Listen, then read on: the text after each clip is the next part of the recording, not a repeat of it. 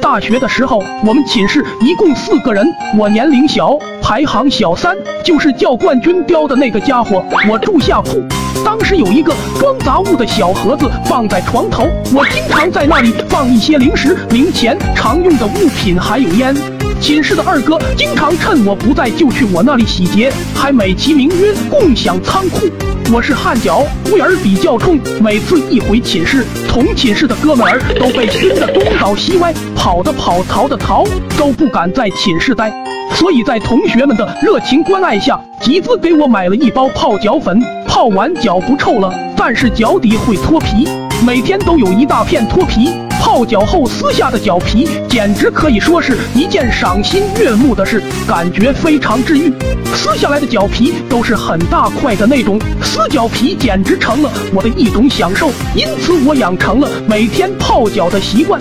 泡完脚后浑身通泰，每个毛孔都是愉快的，然后安静的坐在我的床上，享受着撕脚皮带来的乐趣。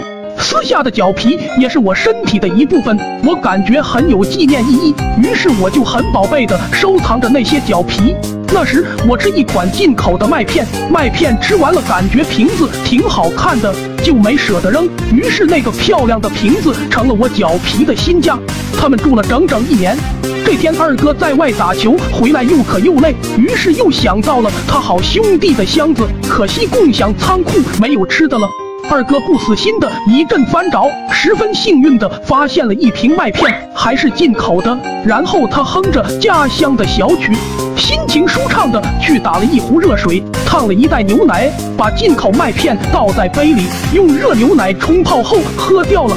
等我回来的时候，二哥说：“小三你不厚道呀，明明知道二哥爱吃麦片，你有澳洲燕麦，宁愿放着都不给我吃。”我当时一脸懵逼，什么澳洲燕麦？二哥说你的箱子底下那个瓶子里的澳洲燕麦，然后从身后把那个瓶子拿了出来给我看。我一看那个瓶子，给我心疼的，连忙低吼着问他你对他做了什么？二哥哈哈一笑，一副无奈嘴脸的说道：被我吃了，咋的？当时我那个气啊，气的大脑估计也不在线了，脑抽的问了一句：“你吃这是什么味儿？”二哥思索了片刻，这个挺好的，应该是原麦无添加的，有股淡淡的麦芽糖的甜味，混合着浓郁的奶香。边说还边舔着舌头，回味无穷。此时此刻，我已经完全蒙圈了。你怎么吃的？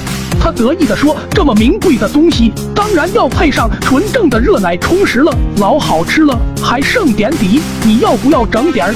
这句话把我恶心的。你真吃了啊？这是我攒了一年的脚皮。二哥疑惑的说道：“冠军弟弟呀，你不至于吧？我不就吃了你点麦片吗？至于这样来恶心我吗？”我说：“我有必要恶心你吗？”我冲进开水房，捞出一块麦片，来到他面前，你看看，真的是脚皮，还有我脚掌的纹路啊！